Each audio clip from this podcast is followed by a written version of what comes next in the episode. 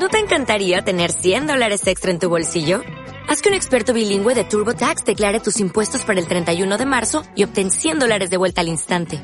Porque no importa cuáles hayan sido tus logros del año pasado, TurboTax hace que cuenten.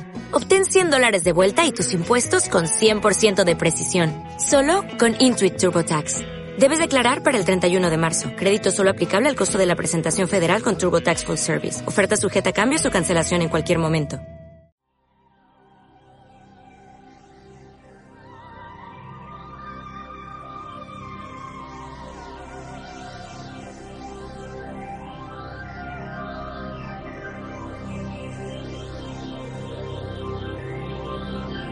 Es el momento de caminar entre el misterio y la imaginación.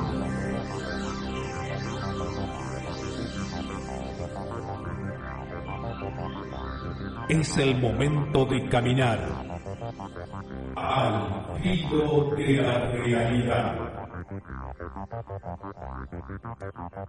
Conduce Gustavo Fernández.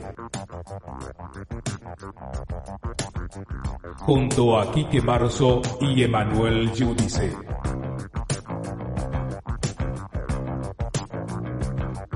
Explorando los límites del conocimiento.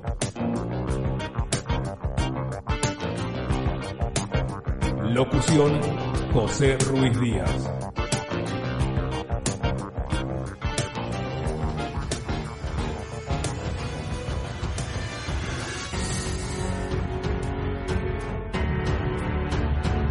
Hoy vamos a... Regresa, regresa, regresa un, querido amigo de Moños, que es Gustavo Fernández, que ya está todo... Viene Gustavo Fernández, ya está todo dicho, o sea, es un lujazo, es un programón, ya con solo decir Gustavo Fernández, programón. Eh, vean el directo, que el último de los tantos directos que hicimos con él, el último fue de la Escuela de los Tallos, que justo lo estaba buscando mientras estaba la placa de inicio, dije, ¿cuál era el número? Busquen después el directo 558 de fines de septiembre del año pasado, directo 558, eh, visita a la cueva de los tallos. ¿eh? Y después, 50 directos después, o sea, en el 608, como también hoy, eh, regresa Gustavo Fernández para qué? Para hablar de un caso que es, a ver, eh, que es y no es tan conocido, que es la desaparición de una familia y que en este mes de enero, o sea, en este mes, se van a cumplir 21 años del, del hecho. O sea, hace 21 años que desapareció toda una familia en la provincia de Entre Ríos y hasta el día de hoy, 21 años, no se sabe qué pasó. Es un caso que está judicializado, o sea, está todo, eh, imagínense todo, eh, la intervino la justicia, está, está todo está ahí, está todo, pero después de 21 años creo que no hay ninguna pista de lo que pasó. ¿eh? Nadie sabe qué pasó realmente, así que bueno, es un caso eh, digno para, para, para de- del misterio, digamos, de un libro de misterio, digamos, ¿no? Y Gustavo Fernández, que es nuestro invitado, ya nos va a explicar, pero estuvo de alguna forma relacionado más que nada al principio, los primeros años del caso, así que nada, nos va a contar. eh, primero nos va a explicar qué pasó desde el principio y, bueno, nos va a contar muchas cosas más. Pero bueno, nada, vamos rápidamente por el chat, así ya vamos con, con Gustavo, con Gustavo Fernández. Gracias a todos por estar ahí acompañando este, este, este directo. ¿eh? Vamos ya, sin más preámbulos, vamos con nuestro querido amigo eh, Gustavo Fernández. Eh, quiero poner la transición, se me pone todo en negro, pero bueno, ahora ya aparece. Querido Gus, gracias, gracias, gracias como siempre por estar acá en Demonios, por compartir tus conocimientos, tus experiencias en diferentes áreas. Y hoy para recordar un caso que se está por cumplir 21 años en pocos días y caso que conocés, diría yo, de primera mano. Gus, gracias por estar. ¿Cómo estás? Muy, pero muy buenas tardes. Gracias, Carlitos, querido. Sabés, te lo decía fuera de micrófono, que es un placer siempre compartir este espacio con vos y un abrazo enorme a todos los seguidores, ¿no? Es, allá, cuando y dónde los encuentre esta entrevista. Eh, un placer, un placer, sinceramente, volver a ser parte de esta legión de demonios. Gus, eh, la verdad vamos a entrar directamente en tema, porque la verdad estoy muy ansioso. eh, si bien yo conozco Sí. lo que se conoce públicamente del caso y demás, demás, no quise profundizar demasiado para esta charla porque quería sorprenderme con algún detalle que seguramente nos vas a sorprender. Así que vamos directamente a los hechos. Eh, contanos Eh, ¿Qué pasó allá por enero del 2001, 2002, perdón, 2002, cuando eh, aparentemente con una familia de golpe desapareció? Contanos eh, un poquito cómo fue el, hecho en sí. A ver, a título de introducción hago primero dos observaciones. Todo lo que yo voy a compartir ahora es parte de lo que investigué en su momento. Hasta el 2004 hubo secreto de sumario sobre esta causa. A fines del 2004 yo pude tener acceso al expediente, esto se tramitaba en los tribunales de la ciudad de Nogoyá, en la provincia de Entre Ríos. Eh, para los seguidores que no son de Argentina, Entre Ríos es una provincia que está al norte de Buenos Aires, colindante con la República Oriental del Uruguay y pedacito, una parte con Brasil.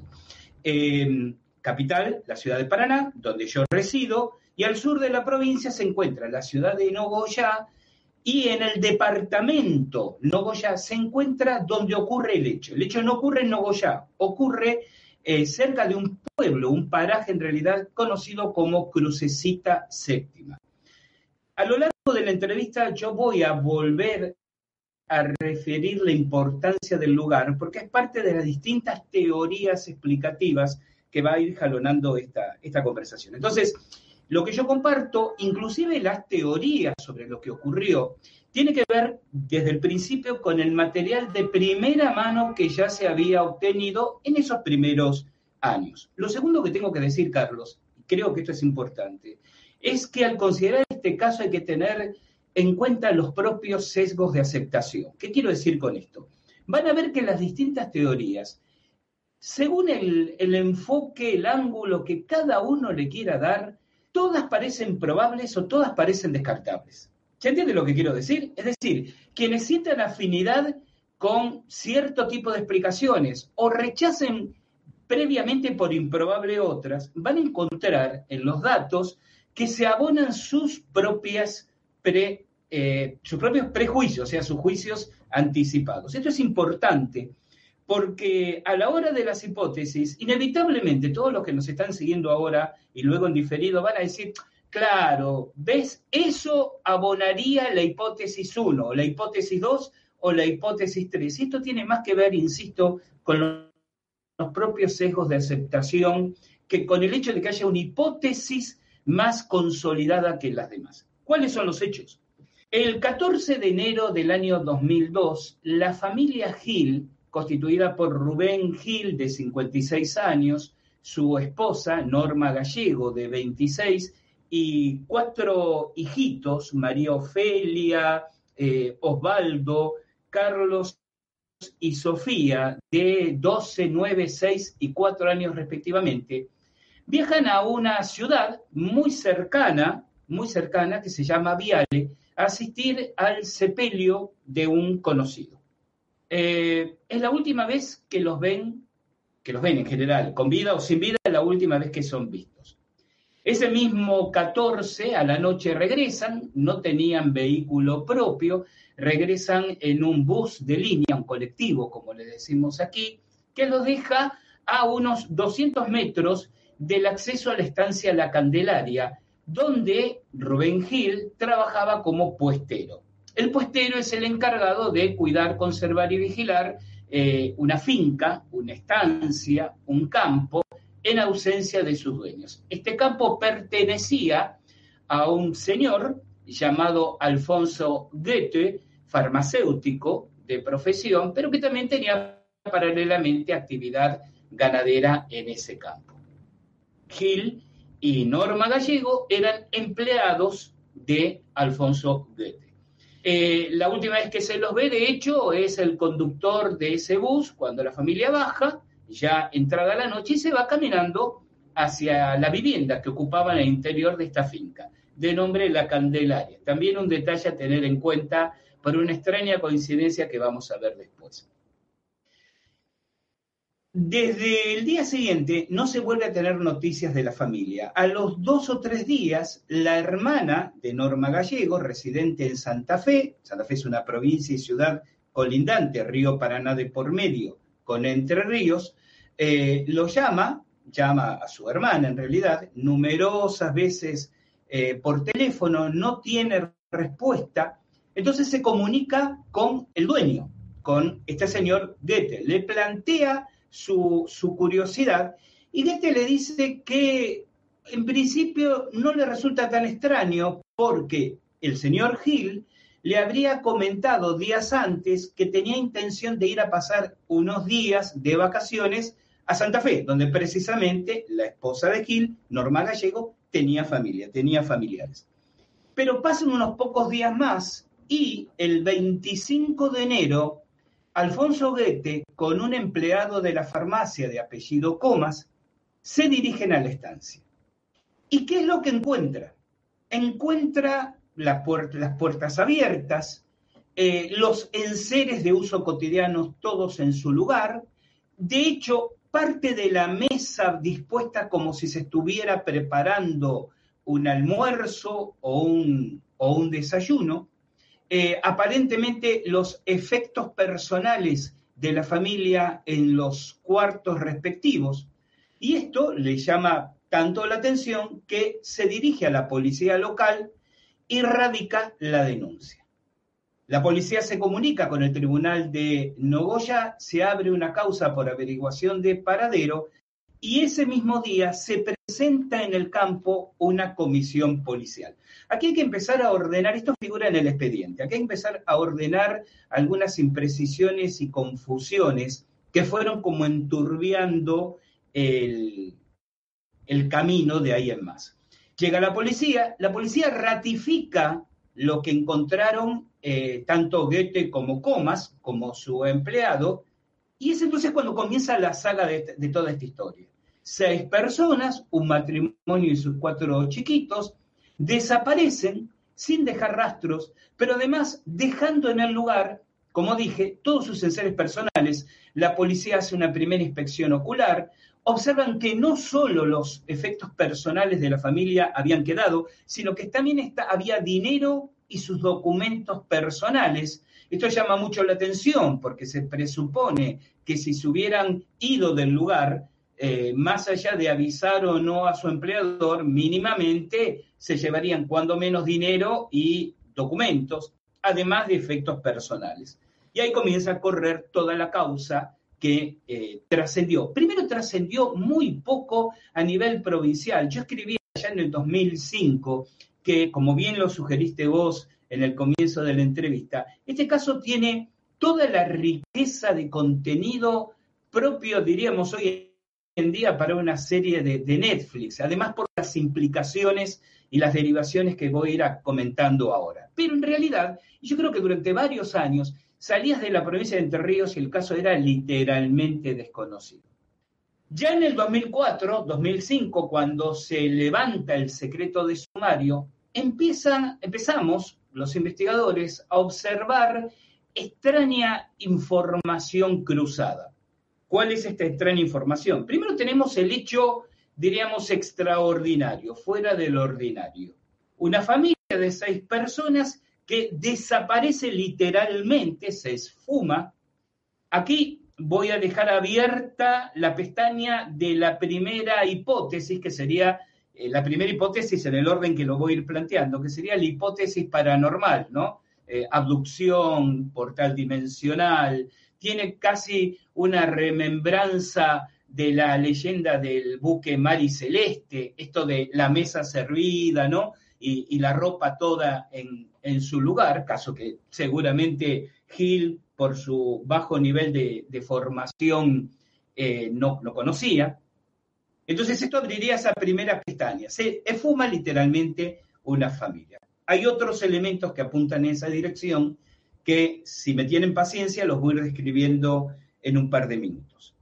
Cuando uno accede al expediente, sin embargo, encuentra que se abren otras hipótesis. La segunda hipótesis la recoge la investigación judicial y policial de la misma gente de las inmediaciones la relación entre Goethe y Gil no era precisamente una relación eh, proactiva y buena. Goethe era un individuo de muy mal carácter, lo pongo en términos de en tiempo verbal pasado, porque Alfonso Goethe murió en el año 2016, con 76 años, en un accidente en las rutas, en un accidente vial. Eh, era un personaje irascible y según testimonian vecinos y gente de, de Viale, que era la ciudad de la que Goethe era oriundo, eh, había cierto, digamos, conflicto personal entre los dos hombres.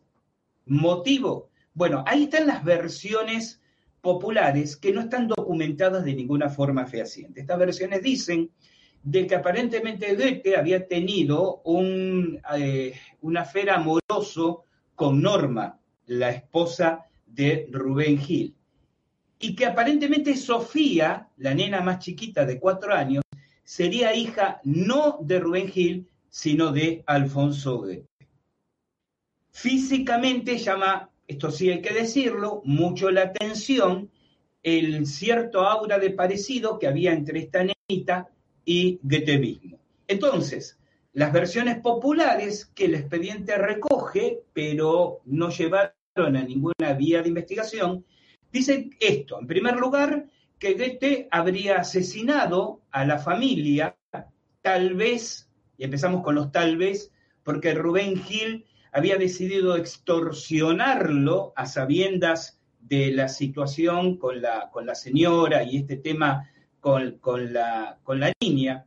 Aquí los, eh, observadores de este cuadro dicen, eh, se hace difícil aceptar que Goethe mate seis personas simplemente por una extorsión económica, más aún cuando según esa hipotética teoría la niña más pequeña sería su propia hija.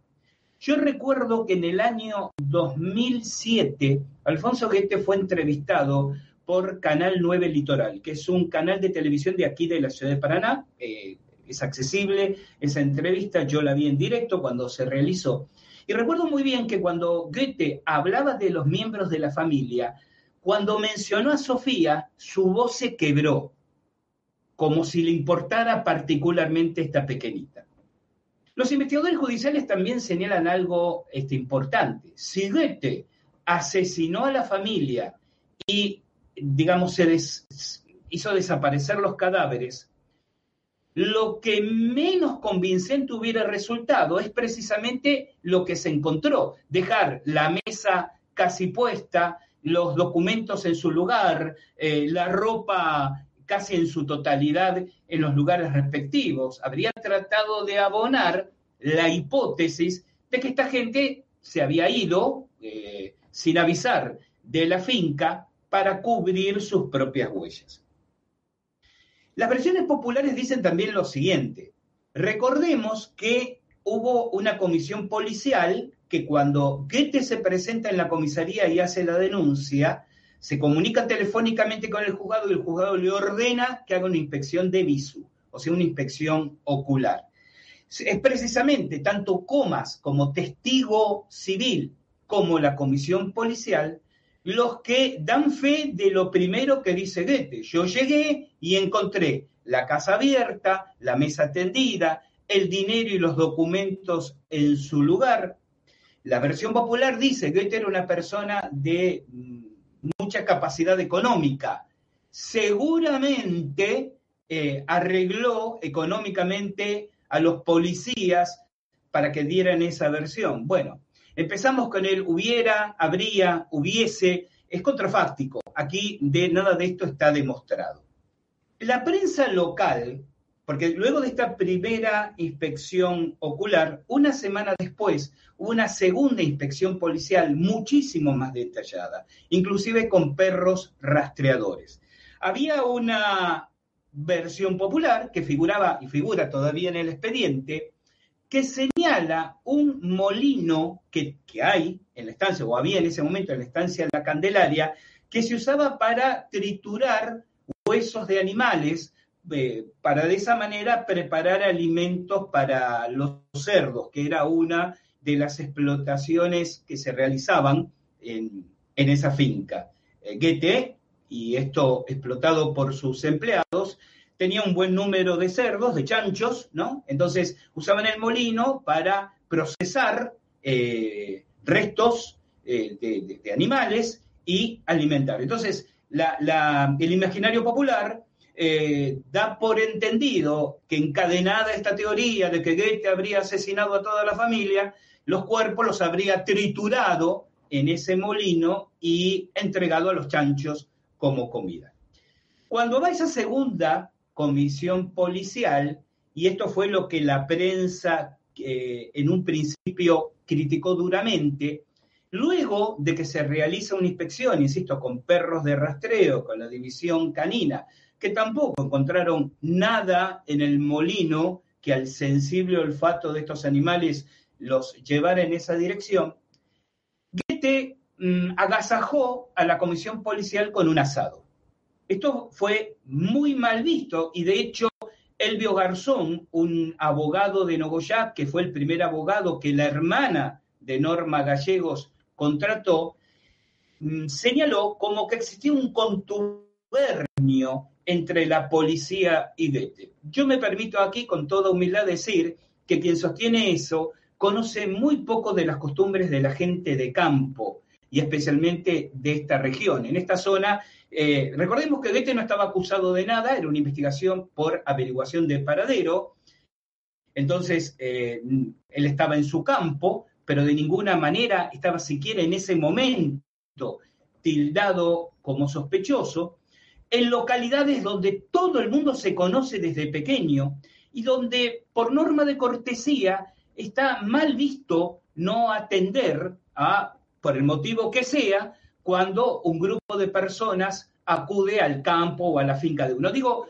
no puede señalarse que no es muy correcto en términos de ética judicial el proceder, pero creo que de ninguna manera puede tomarse como una prueba de contubernio, de complicidad, porque tiene que ver con las costumbres propias, hay que contextualizar, ¿no? Propias de la región.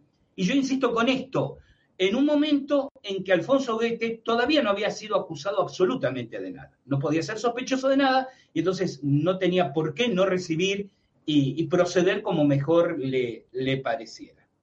Aclaremos, porque esta, esta información también ha circulado, especialmente cuando la noticia comenzó a salir a los medios internacionales, que fue alrededor del 2005, primero de una manera muy secundaria, luego tomó en algún momento una cierta trascendencia, que ese, mm, esa recepción, ese agasajo, se los brinda después de la inspección y no antes. ¿Por qué hago esta aclaración? Porque cuando los medios dicen, primero los recibió con un asado y abundante vino, eh, la, información, la información que yo tengo es que no es así, la comisión este, policial no aceptó alcohol por estar en fusiones, decían que el sentido de eso era como atontar y aletargar los sentidos tanto del personal policial como de los perros, para que su búsqueda resultara, eh, digamos, más, más eh, superficial y errónea.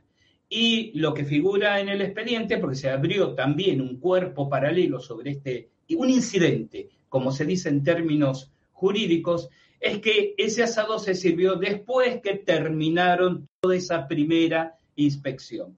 La relación de la policía por la intervención de, la parte eh, particular damnificado, la hermana de Norma Gallegos, no tuvo en los años posteriores el mismo vínculo con Goethe y no se repitieron situaciones en ese contexto.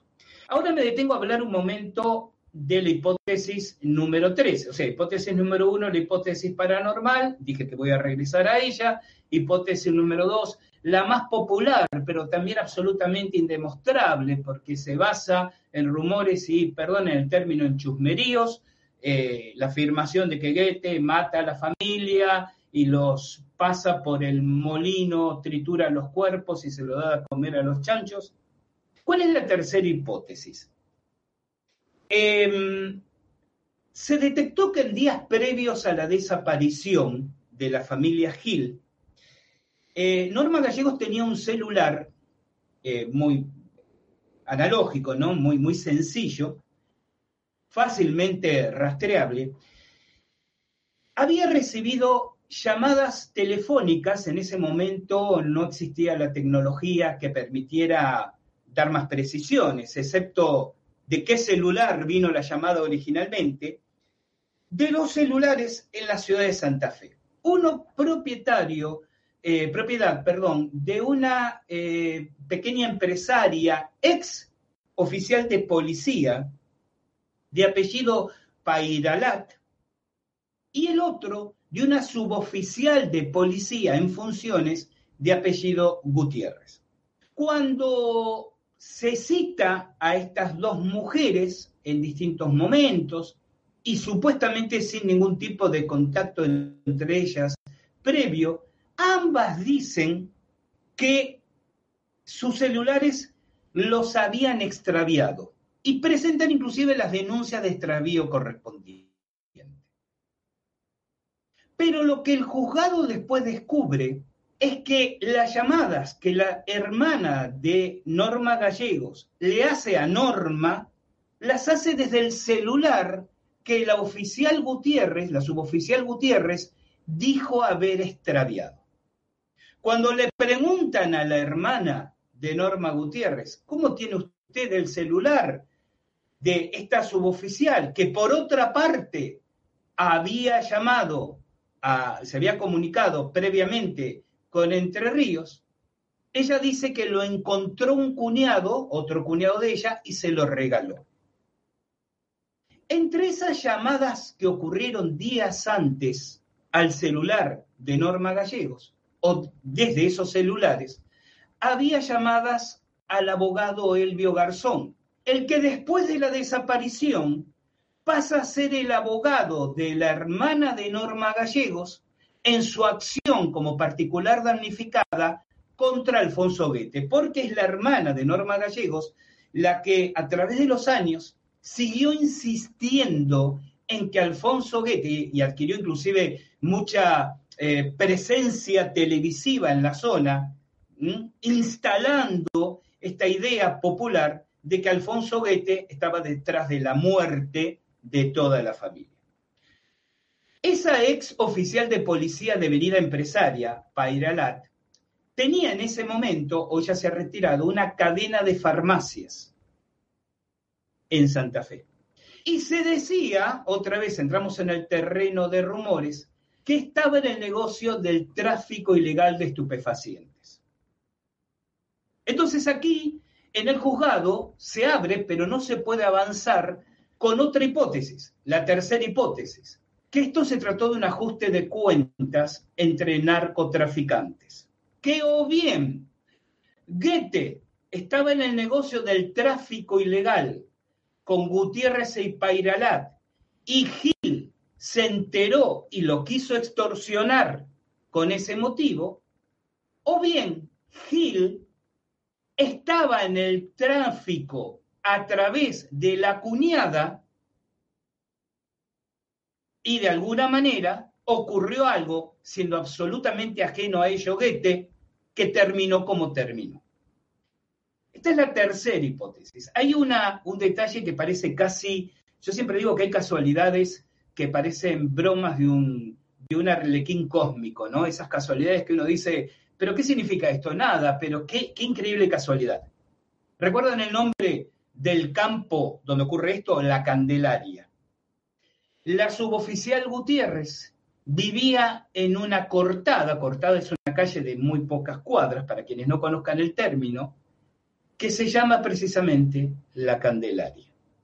Hay una cuarta hipótesis, que habría que ver si en algún punto no cruza con la primera, a la que regreso y termino esta semblanza general de la situación. Recordemos cuándo ocurre todo esto. Enero del 2002. Recuerden, especialmente los que tenemos unos años, que era plena etapa de oleada de mutilaciones de ganado en las provincias de Buenos Aires y de Entre Ríos. La cantidad de casuística de mutilaciones de ganado que hubo en esa zona, Crucecita Séptima, Viale, Nogoyá, Crespo, Victoria, todo eso está muy cercano, fue impresionante.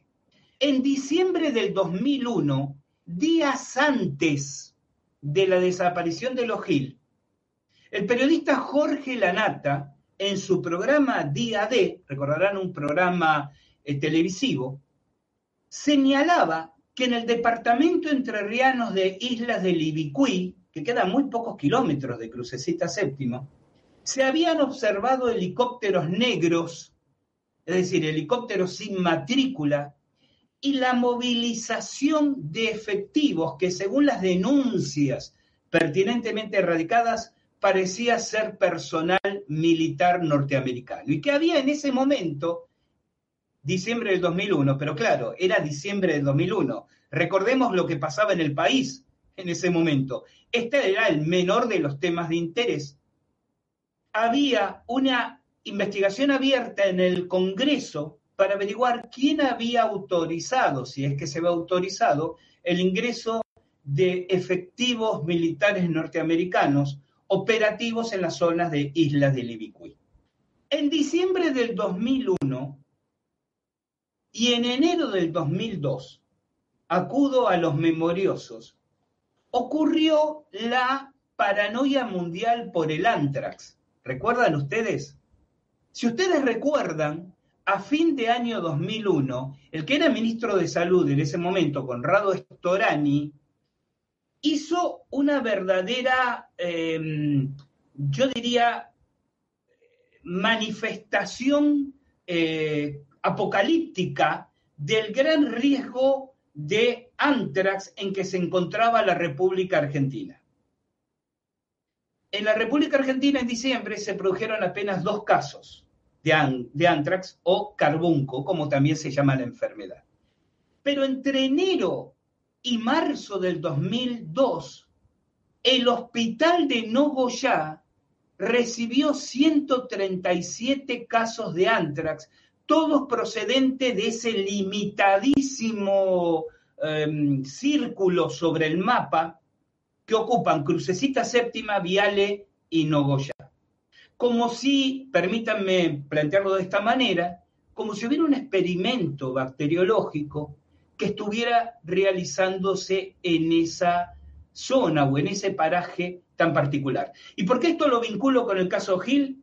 Porque la estancia La Candelaria estaba en el epicentro de todo este último contexto que estoy ilustrando, y algunos investigadores se preguntan si no vieron algo que no debían ver en cuanto a movimiento de personal militar o experimentos de tipo uh, biológico-militar. Pero vuelvo a la hipótesis 1. Recuerda las cuatro hipótesis. La paranormal, la mm, personal pasional, la del tráfico de estupefacientes y la de operaciones militares ilegales que habían sido denunciadas apenas días antes. Crucecita Séptima es un lugar históricamente significativo en aparición de ovnis. Nosotros tenemos varios casos investigados de personas con encuentros cercanos de segundo y de tercer tipo que ocurrieron precisamente en Crucecita Séptima. Inclusive por eso dije, cuando inicié esta introducción, voy a regresar al paraje porque es muy particular. Es una zona caliente, o por lo menos lo era en esos primeros años del siglo XXI, una zona caliente de aparición de objetos no identificados, pero no simplemente como observaciones de luces en el cielo, que las hay muchas. En la ciudad de Viale, en esos años, un pastor eh, evangelista, es decir, un, miembro de la comunidad local, Ariel Lemos, ufólogo eh, aficionado, inclusive escribe un libro titulado eh, Viale, perdón, OVNIS, también llegaron a Viale. Un pequeño librito donde vuelca sucesos que habían ocurrido en las décadas de los 90 en ese lugar que, insisto, está a muy pocos kilómetros de distancia, ¿no? Viale, Crucecita Séptima, Nogoya. Es una zona caliente, insisto, de apariciones. Como dije, no solo de luces en el cielo, es decir, encuentros de primer tipo, sino de segundo y de tercero.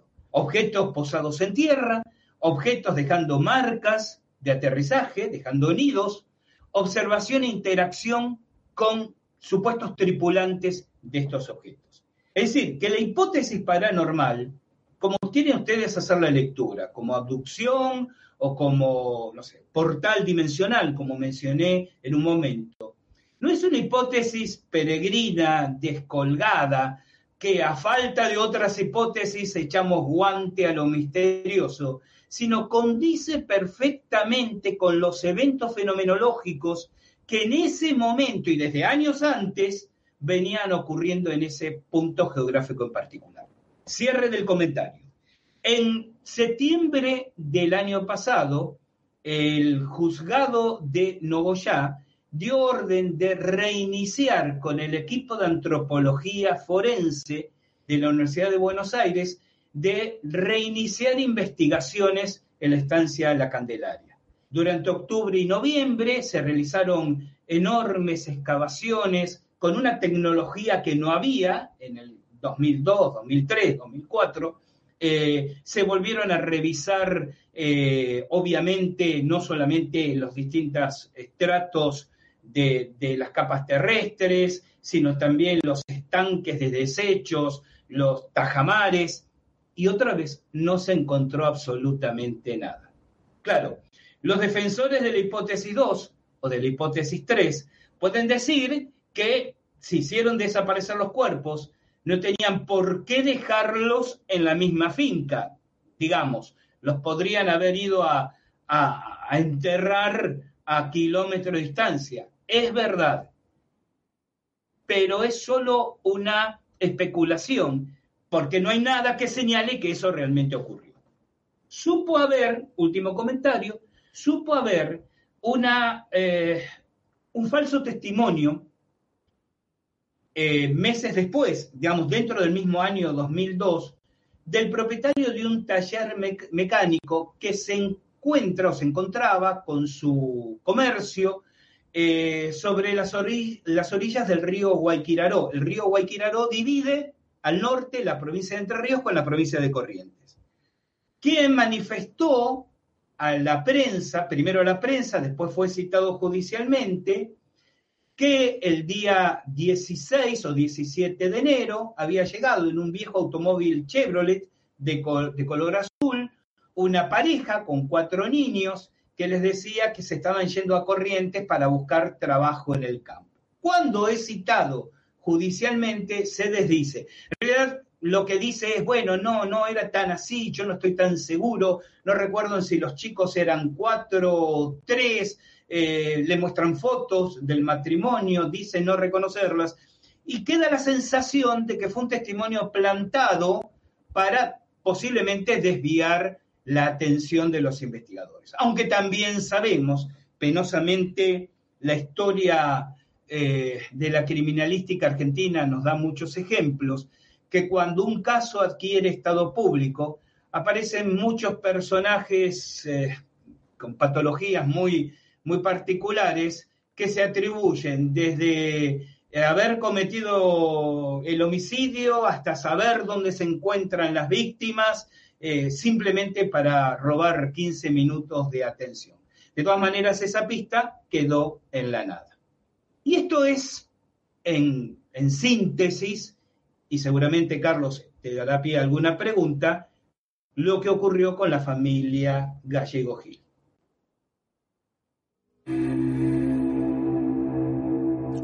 Demonios. El canal sobre el fenómeno ovni de Carlos Alberto Yurchuk. youtube.com barra demonios.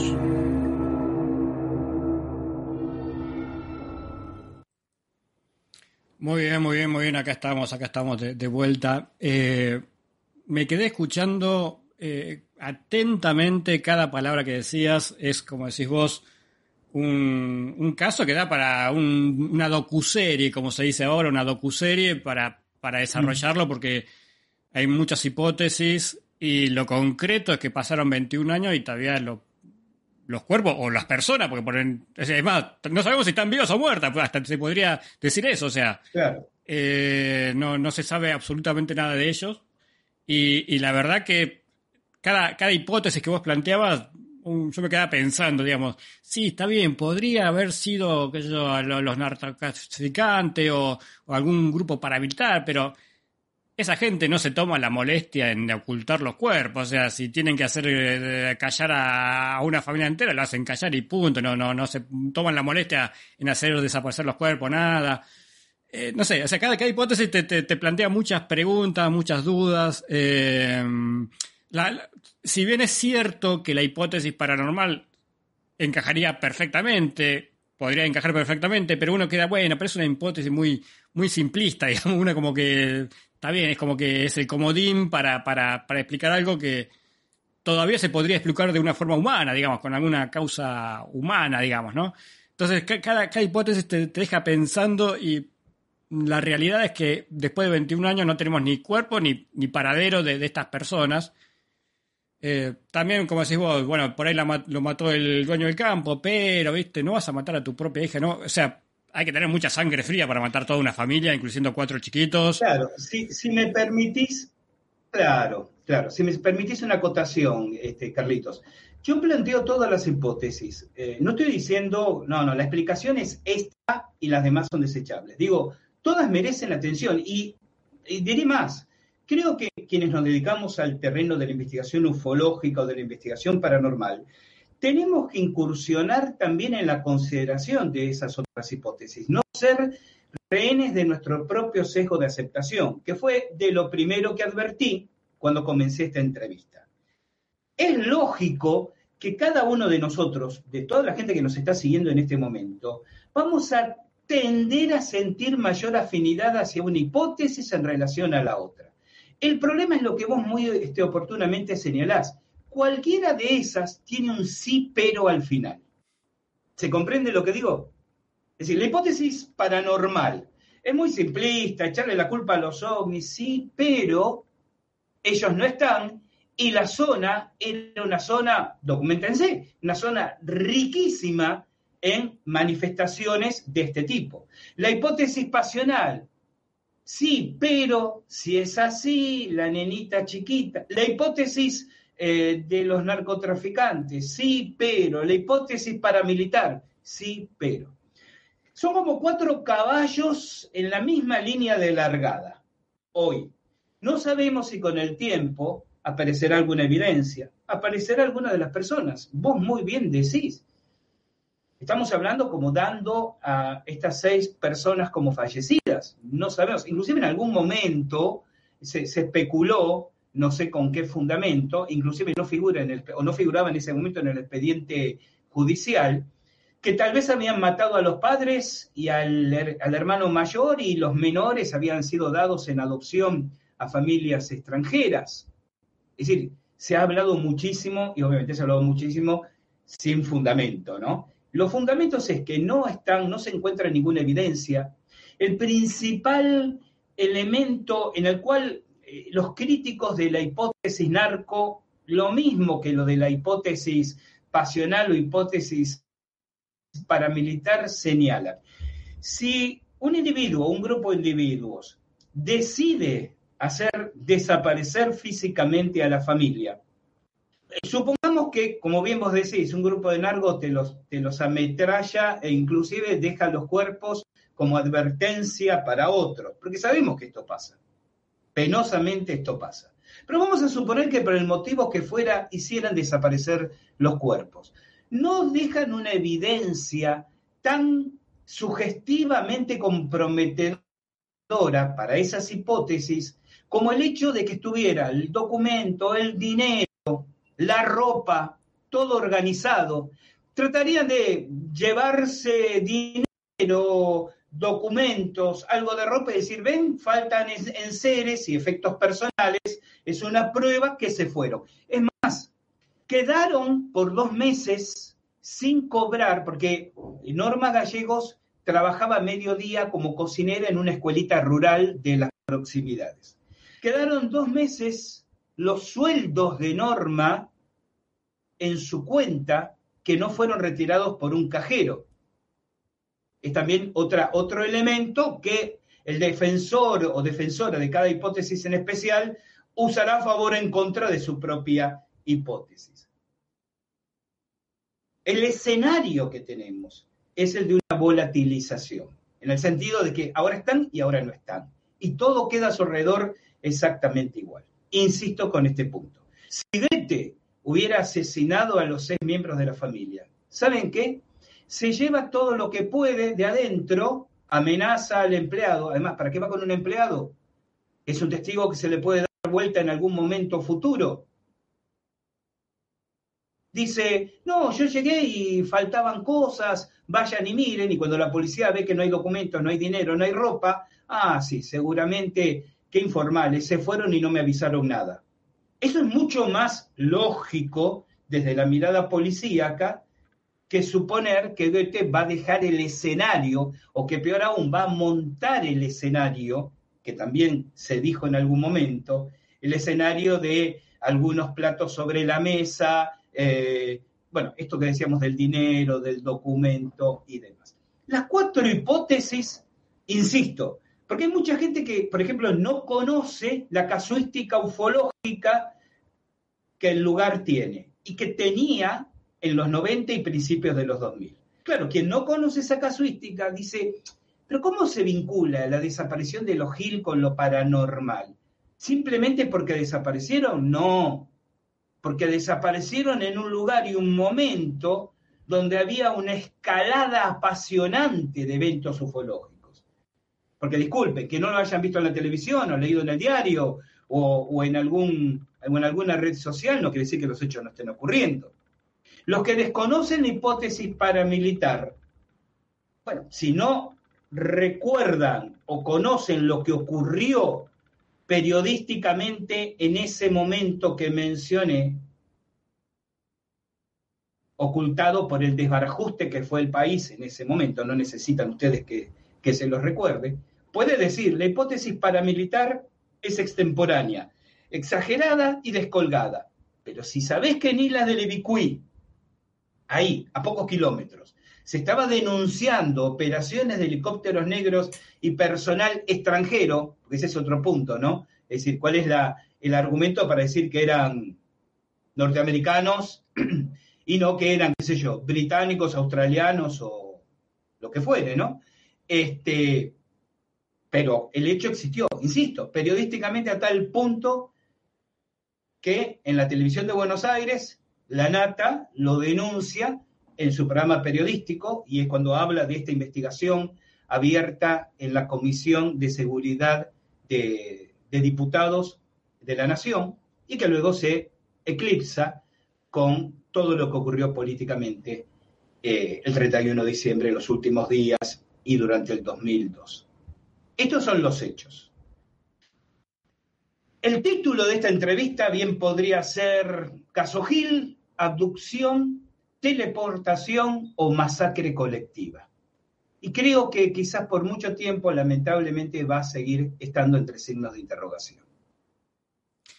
Vos sabés que, bueno, estaríamos horas y horas porque eh, yéndonos ahora del caso que estamos tratando hoy, la cantidad de personas desaparecidas que nunca se vuelve a saber Mira, eh, te, digo así, les digo así muy rápidamente, acá en La Plata, mejor dicho, en Berizo, está un famoso caso, famoso para la región, por ahí después fuera de la región nadie lo conoce.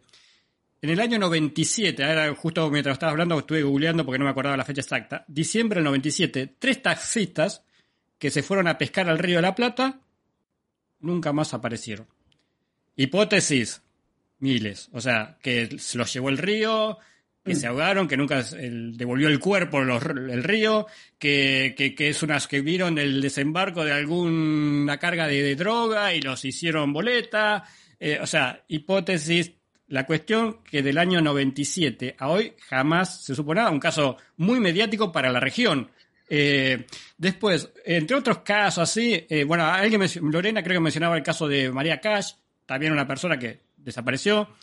yo tuve la oportunidad, eh, en el año también 97, en Viedma, encontrarme con una persona que era el, amigo del padre de un amigo, que estaba ahí. Bueno, es una historia larga, pero bueno, la cuestión que esa persona también perdió al hijo y, supuestamente salió a navegar y nunca más apareció. está bien, se lo tragó el mar, ponele todo lo que vos quieras, pero nunca más apareció. Y yo me acuerdo de, estar con él, porque él iba todas las semanas, iba a la orilla del mar, donde el, hijo iba a pescar, como, como, y se iba con los binoculares todas las semanas, pues lo vi yo, a mirar el mar, a ver si, si algún día aparecía el hijo o el cadáver del hijo o lo que sea. Pero bueno, lo que voy es que la cantidad de gente que desaparece y que nunca más se sabe. Está bien, puedes tirar hipótesis humanas, droga, eh, este, que se lo llevó al mar, pero la realidad es que nunca más se sabe, nunca aparece un cuerpo, nunca se sabe nada. Este, y yo creo que el más de uno de estas, de estos casos, no te queda otra decir no. Es más, la madre, una de las madres de los taxistas, alguna vez dijo, eh, después de tantos años de búsqueda, no me queda otra que pensar que se los llevaron los, platos voladores, o sea, los marcianos o algo así. O sea, llegas a un punto en que no te queda otra que la única explicación, por más rara que parezca, es que fue un suceso o paranormal o ufológico, como quieras llamarlo, porque realmente no, no se sabe nada. Eso es para reflexionar, digamos, ¿no? O sea, eh, nada. ¿Qué decía Sherlock Holmes, Carlos? Una vez descartado lo imposible, lo indemostrable, aunque improbable, termina siendo la verdad. Yo creo que ahí estás poniendo el dedo en, una llaga políticamente incorrecta. ¿Por qué digo esto? Porque el tema de las desapariciones, es verdad, los números, y sobre todo si uno hace una extrapolación mundial, son monstruosos, sin duda un enorme porcentaje de las desapariciones tendrán explicaciones convencionales. Fuga del hogar, separaciones de relaciones de pareja tóxicas, asesinatos, extravíos en la, naturaleza, en el mar, en la montaña, sin duda.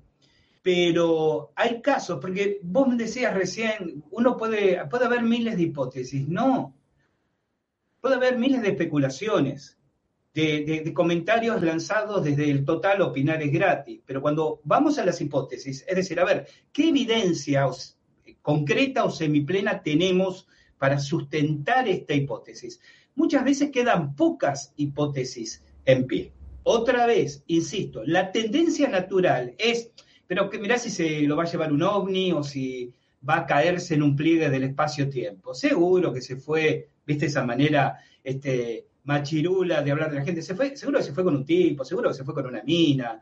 Este, andá a saber en qué cosa rara andaba, ¿no? Eh, resabios de aquel penoso algo habrá hecho que supimos padecer en algún momento en este país. Eh, pero esas son especulaciones, rumores, infundios, sesgos de aceptación, no hipótesis. Y en el universo de desapariciones, quizás seguramente explicables, nos queda un segmento muy importante de desapariciones inexplicables. Pero no es políticamente correcto, aún en, estos ámbitos en que nosotros nos movemos aquí, eh, asumirlo. ¿Por qué? Porque cuando decimos estamos investigando extrañas desapariciones de personas, que hayan sido casos como el de Oliver Thomas, ¿te acordás? En 1901, que salió a buscar agua de un pozo y empezó a gritar y la familia cuando sale no lo encuentra, pero los gritos provenían del cielo salvo que tenga ya un marco extraño, exótico, misterioso, hasta yo creo que por una cuestión de, racionalización, ¿no? de defensa del yo, de autotranquilizarnos, tendemos a decir, no, eh, se, habrá, fugado, eh, habrá tenido un accidente y desapareció el cuerpo, eh, habría que ver en qué andaba, en qué vínculos, y sin embargo una innúmera cantidad de casos quedan como expedientes sin, sin resolver, ¿no?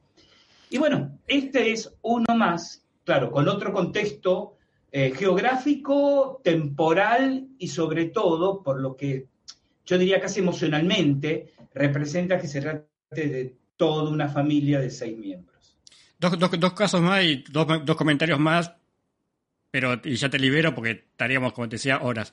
Otro caso famoso, muy mediático, es el del famoso, bueno, digo famoso, pero el famoso helicóptero que lo mencionaba Pablo Bancro, que justo también lo estaba buscando acá en Google, que en, el, en enero del 2011, Exactamente, helicóptero de la provincia de Buenos Aires, que pilotaba un ex policía, Alejandro Fersola, un Robinson 44, el helicóptero, eh, desapareció. O sea, está bien, acá tenés millones de hipótesis, ¿no? Que se estaba llevando plata de no sé qué y se fue con el helicóptero a andar a dónde, o que el helicóptero, bueno, los Robinson no eran muy confiables y que se parece cayó. La cuestión, y acepto las hipótesis que quiera, pero la cuestión que hasta el día de hoy ni el helicóptero ni, ni el piloto que yo sepa aparecieron. Eh, y bueno, después, eh, eh, volviendo a Crucecita Séptima, el caso ufológico, está en, el chat Daniel Padilla, que justo investigó con vos un caso en Crucecita Séptima, un caso de un caso increíble que yo lo estuve mostrando en... El de Daniel, el de Daniel Medina. Exactamente. Y un abrazo enorme a, a Dani. Yo estoy viendo el chat, pero está muy borroso no debe andar muy bien la conexión, así que lo estaba leyendo. Un abrazo enorme para Dani. Bueno, el caso de Daniel Medina. Yo tenía ese caso, no, no, no, no, lo comenté aquí inclusive para no, no entrar en extenderme, pero era lo que tenía en mente cuando les decía, ha sido una zona riquísima. Y Daniel, Daniel Padilla, sin duda puede aportar muchos, eh, muchas referencias de mutilaciones de ganado, sin ir más lejos, que ocurrieron en, en esa zona. Por eso digo, vuelvo al caso del helicóptero que señala Pablito, que tiene toda la razón al traerlo a colación. Bueno, el, velero que desapareció frente a la costa de Brasil hace unos años con tres expertos navegantes argentinos que tenían comunicación de radio y sorpresivamente desapareció y nunca se encontraron ni los cuerpos ni restos del velero. Entiendo que la gente diga, bueno, pero es más sencillo buscar explicaciones convencionales. Sí, sin duda, sin duda. Pero mientras no hay ningún tipo de evidencias, esta es mi mirada, no digo sea la correcta, simplemente que es mía. Mientras no haya ningún tipo de evidencias a favor de una hipótesis u otra, la hipótesis paranormal es tan natural como las hipótesis convencionales. Vos dijiste hace un momento, Carlos, tal vez la hipótesis paranormal es la más simplista, y yo estaba pensando en el principio de economía de hipótesis, que dice que si tenés distintas hipótesis para explicar un fenómeno, comenzar considerando las más sencillas y recién después pasar las de mayor complejidad. En el caso particular de la familia Gil, que es lo que nos convoca hoy, creo que la hipótesis paranormal tiene cuando menos, en esto hay que darle la, la derecha, tiene exactamente el mismo nivel de posibilidad probabilística que las otras tres. Eh, Gus, bueno, ahora también se me vino a la cabeza el avión de, de Malasia, el Malasia Airlines, que también... Malasia. Bueno, pero no, no, sigamos, no sigamos porque estaríamos horas y horas hablando de casos que, que, todavía no tienen una explicación definitiva.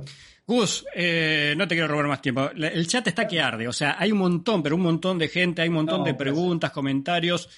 Dejen, les pido a todos los que quieran, dejen comentarios después cuando termine el video, el directo, dejen abajo en los, comentarios del video, dejen comentarios, dejen sugerencias, preguntas, hipótesis, eh, todo lo que, algún dato que por ahí ustedes tengan que nosotros no, etcétera. Todo, todo, todo lo, lo, que, lo que quieran, déjenlo en los comentarios porque esto está para hablar horas y horas. Eh, eh, también Lorena o alguien estaba preguntando de otros casos famosos o no tan famosos de desaparición, a ver qué opinaba, pero no, no, no quiero extenderme más. Eh, Gus, antes que nada, antes de decir, contanos, contanos cómo la gente te puede seguir a vos, dónde te puede encontrar, dónde puede escuchar tus podcasts, dónde puede leer tus artículos. Bueno, lo más sencillo, vayan a nuestro portal web Al Filo de la Realidad, en www.alfilodelarealidad.com no .com.ar, .com simplemente. Pues ahí tienen cómo acceder a nuestras redes sociales, a nuestro canal en YouTube, a nuestros podcasts, artículos y, demás. Y bueno, pueden buscarme en las redes, en Instagram, Gustavo Fernández Oficial, en Twitter, Gus Fernández 58 o en Facebook por la fanpage Gustavo Fernández, porque el perfil ya se encuentra este completo. Pero creo que el hecho de visitar el portal alfilodelarealidad.com puede resultarles lo más interesante. Y si desean seguirnos, ahí tienen distintas opciones. Contanos, Gus, de la actividad que vas a desarrollar en febrero, si mal no recuerdo, en Capilla del Monte, en toda la región de Capilla del Monte. Contanos un poquito y cómo la gente se puede enganchar o dónde puede encontrar más información al respecto. Sí, bueno, vos, vos lo sabés y nuestros amigos lo saben que desde hace muchos años una de las actividades que realizamos es organizar viajes grupales a Capilla del Monte. En este caso será del 18 al 25 de febrero, una semana. ¿Por qué tanto? Porque hay muchas cosas para conocer y la idea es, y eso es lo que tenemos articulado con la gente que ya se ha sumado, que puedan eh, hacer coordinar sus vacaciones personales con una estadía, una temporada de una semana en Capilla del Monte. Lo que en este caso hemos em, aportado, hemos sumado, hemos ampliado nuestro equipo de trabajo, entonces vamos a estar realizando dos itinerarios paralelos, de manera que la gente que ya conoce Capilla del Monte y que seguramente conoce ya muchos lugares, pero otros no, pueda armar su propia grilla de actividades con nosotros esa semana, de acuerdo a lo que le resulte más atractivo, más interesante. Si se comunican con nosotros, insisto, a través de cualquiera de los medios que mencioné, le damos mayor precisión. Esto como parte de, lo estábamos charlando días pasados, Carlos, como parte de cuatro meses de muchísima actividad, porque me estoy yendo ya ahora a la semana realizar actividades en Salta, luego continúo en San Pablo, Brasil, regreso para Capilla del Monte, me voy un mes a Estados Unidos y al regreso a Estados Unidos tengo 15 días de actividad en Ecuador.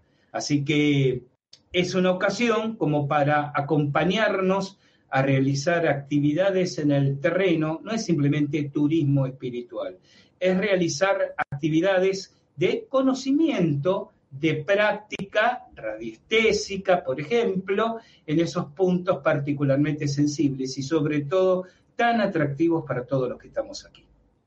Eh, Poli García Martín tira una pregunta en el, en el chat que daría pie para una quinta hipótesis. Se pregunta, ¿tráfico de órganos? Se pregunta, no, no, no, no me digas nada porque si no vamos a estar una hora más hablando de eso. Muy, muy breve, muy breve, muy breve, muy breve. En un momento se, en el ambiente jurídico se planteó y se descartó eh, primero porque no había ninguna evidencia, pero no solo evidencias de que se haya hecho eso con los cuerpos, sino de que hubiera una red que estuviera operando eh, en particular. Y en segundo lugar, porque se trata de tráfico de órganos. Hay gente que se la hace desaparecer de manera mucho más sencilla y no otra vez, eh, a ver, raptando a seis miembros de una familia y dejando todo organizado en la casa como para despertar todas las suspicacias y todas las sospechas de que hay algo mucho más raro atrás. Eh, hago una, reflexión final delante tuyo, Gus. Eh, cuando uno agarra cada caso ovni en forma individual, aún los más espectaculares ya, siempre le puedes encontrar alguna hipótesis terrenal, digamos, ¿no? Una hipótesis, o sea, agarras cualquier caso ovni, eh, le dices, no, bueno, se confundió con un globo, Venus, eh, lo que hace los pantanos, este, no, es una, un reflejo, no, porque estaba borracho, o sea, si agarras cada caso individual, si querés, y le buscas mucho la vuelta, le puedes encontrar una explicación convencional. Pero, ¿qué pasa? Cuando vos ves todo el conjunto de los casos ovnis, si bien es cierto que algunas pueden ser confusiones y demás, queda como un ruido de fondo. Siempre hay un ruido de fondo. Es decir, hay, eh, o sea, hay, elementos en cada caso en forma individual que lo vas, cuando vas uniendo todo te queda un ruido de fondo que decís, acá hay algo raro, más allá de las explicaciones convencionales. Yo creo que con el tema de las desapariciones pasa algo similar. Si vos agarrás cada caso de desaparición de persona en el mundo en forma individual, tenés explicaciones convencionales de las que quieras como decíamos, en tráfico de órganos, eh, tráfico de, narcotráfico, eh, que ajuste de cuenta, que se fue por voluntad propia, etcétera, etcétera. O sea, cada caso de desaparición en forma individual, podés, si le buscas las vueltas, encontrar explicaciones convencionales. Pero cuando ves todo el conjunto, decís, más allá de los casos que sí, que pueden ser policiales, de desaparición voluntaria, etcétera, etcétera, que siempre queda como un ruido de fondo, decís, mm, algo más también hay, algo más también hay. Es una opinión personal que obviamente no tenés que por qué compartir. Gus, nada, gracias, gracias. Es que la comparto en, buena manera, la comparto en buena manera y, creo que estamos como corriendo detrás de una zanahoria que cuelga delante de nosotros, ¿no? Porque el punto está en lo que vos dijiste, le podés encontrar explicaciones, no, podés encontrar muchas especulaciones. Para encontrar explicaciones hay que reunir evidencias. Y lo que hacemos en la investigación es eso, siempre buscando evidencias, siempre formulando preguntas. Pero después de todo, ¿no es lo que realmente nos apasiona y por eso estamos aquí? por lo menos nos estimula a preguntarnos cosas. Y eso me parece que está bueno. A, replantearnos cosas, a preguntarnos cosas. Gran verdad. Muy bien, Gus, muy bien, muy bien, muy bien. Te dejo. Primero, gracias nuevamente por tu presencia, tu buena predisposición, como siempre, la buena onda. Te dejo, como decimos la otra vez, como hacemos siempre con los invitados, todas las cámaras, todos los micrófonos. Decí todo lo que quieras decir, del tema que vos quieras, de lo que quieras, de lo que se te ocurre.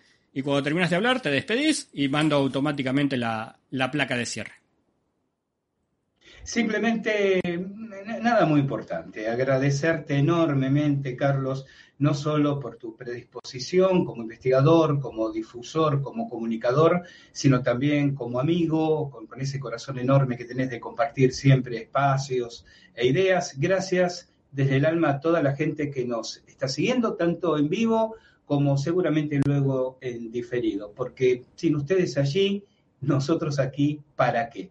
Y finalmente, instar a quienes tengan ánimo de investigación, un poco como estábamos hablando a lo largo del programa, recuperar los viejos casos, volver con una mirada nueva sobre antiguos episodios, es algo que yo estoy haciendo mucho en estos últimos tiempos, es lo que me permite quizás acercar nuevo material inédito sobre cosas que se creían trilladas y conocidas. Un esfuerzo conjunto de contraencuesta, de repasar vieja casuística, creo que le puede dar a la investigación paranormal argentina, a la ufología, si lo quieren ver así, Argentina, un, un lindo salto hacia adelante y empezar a encontrar quizás algunas pequeñas respuestas.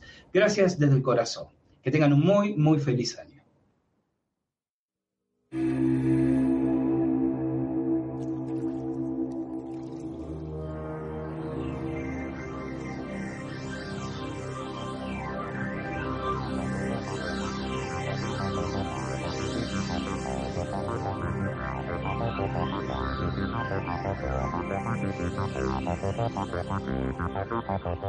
Si disfrutas de los contenidos del filo de la realidad y quieres colaborar con nosotros para que de alguna manera podamos entre todos financiar nuevas investigaciones de campo, optimizar nuestros recursos en Internet, compartir nuevas investigaciones y material, recuerda.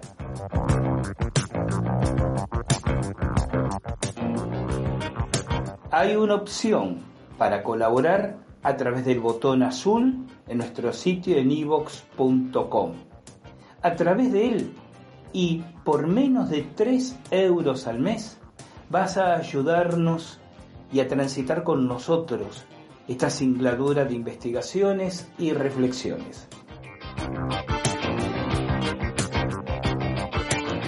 Y si no quieres aplicar tu tarjeta de crédito, pues vas directamente a nuestro portal al filo de la realidad.com, buscas la pestaña de podcast y ahí encontrarás cómo colaborar por esa misma suma mensual, que resultará pequeña, pero es enormemente colaborativa y participativa.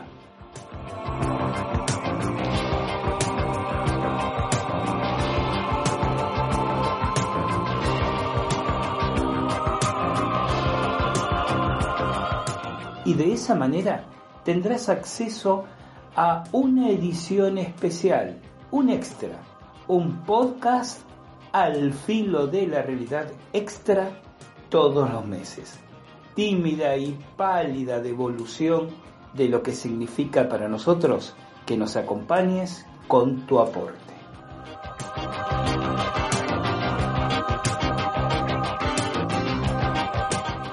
Sumate a los fans del podcast extra mensual de Al Filo de la Realidad. Sumate al equipo de patrocinadores y entusiastas que acompañan nuestro trabajo.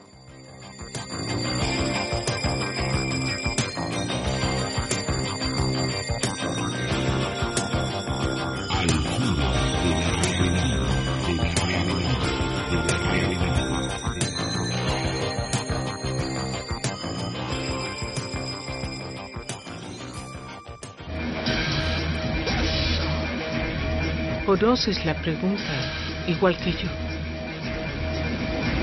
¿Qué es Matrix?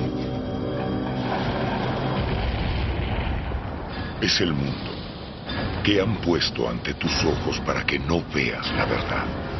Por desgracia nadie se le puede decir lo que Matrix es.